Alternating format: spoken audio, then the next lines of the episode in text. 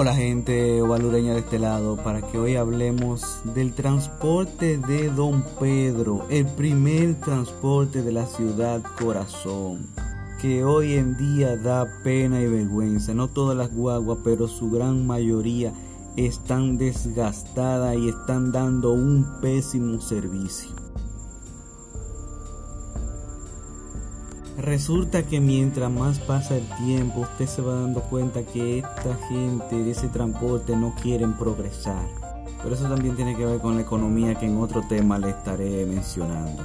Por ejemplo, comprar una guaguita para ellos mismos desbaratarla. Y parece que le gustan beber porque no se le ve el interés de arreglar esa guaguita.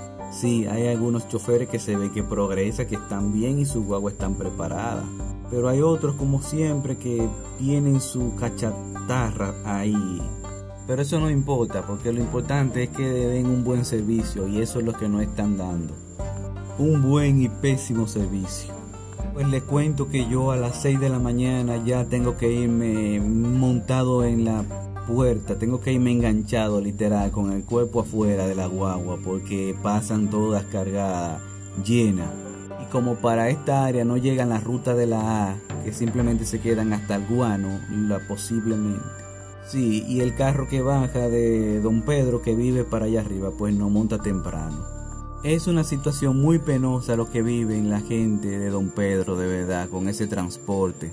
El otro punto también es que no quieren meter como sardina en la pobre guaguita. Si se atreven a meter cuatro delante, imagínense los otros asientos que van de cuatro hasta de cinco. Y no hay quien le habla a esa gente de meterle un carrito o meterle otra guagua, porque óigame, se alborotan como gallitos. Fácilmente lo apean de la guagua porque ellos son dueños, ellos no piden un servicio, un servicio. Otra es que después de las 7 de la noche la guagua de Don Pedro no aparecen, al menos los estudiantes.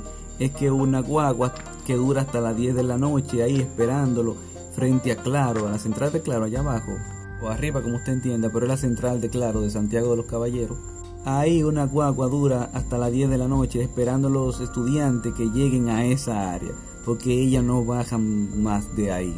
Imagínense, yo pago 35 pesos para subir y 35 para bajar. Y si yo paso del puente, tengo que pagar 50 pesos.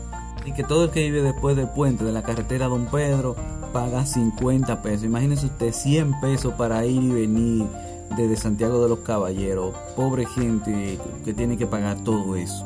También están en los olores que se juntan con los indocumentados y, ya usted sabe, la gente trabajando también, que a cualquiera le puede dar un mal olor, pero hay otra historia por ahí.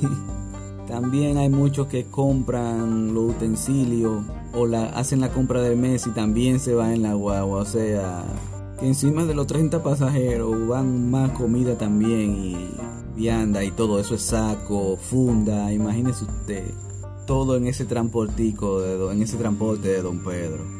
Encima pónganle a eso que ellas deben de pasar cada 15 minutos y a veces se extienden hasta 20 minutos y 30 minutos para ver uno una guagua.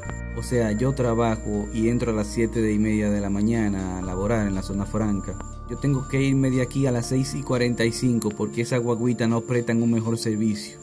En realidad son como la guagua que no se activan a estudiante, perdón, que no se adaptan al estudiante, es uno que tiene que adaptarse a la UA. Miren qué vaina, qué mala costumbre tiene esta ciudad corazón aún. no sé, yo espero que un día cambie de verdad.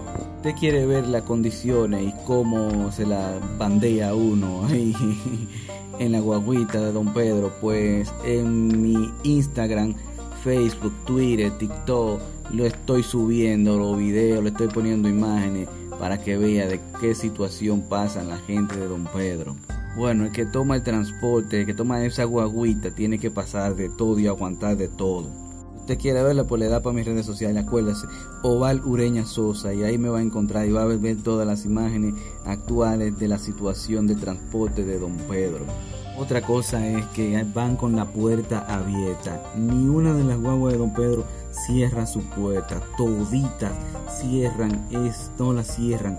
La, y todo el tiempo paran con la puerta abierta. Imagínense, en el video que yo estoy mostrando imágenes, usted se va a dar cuenta como en un punto se menea. Y dicha mala suerte, Dios no lo quiera, una persona se sale de la guagua, posiblemente termine mal, Dios no lo quiera. Bueno, todo el que nos hemos montado en concho sabemos que ellos ven a su cliente como mil pesos o desesperado toman. Ellos quieren, yo te apuesto a ustedes que si lo dejaran, ellos montan a uno forzado, lo transportan. Esperemos que esta situación cambie, que para don Pedro metan una onza y sí, Santiago va a cambiar definitivamente. No tal vez como Santo Domingo, quizás, bueno, en Santo Domingo no se ha resuelto mucho con el tren, pero quizás aquí en Santiago, como somos pocos, eh, entre comillas, pues quizás sí se ve un cambio rotundamente. La ciudad corazón tenía 30 años esperando, más de 30 años, digamos que cuando Balaguer esperando un tren, un monorriel y el teleférico, un cablestante como le dicen. Pero ese es el futuro de la ciudad corazón. Esperemos también que se acuerden de la comunidad de Don Pedro que necesita un transporte.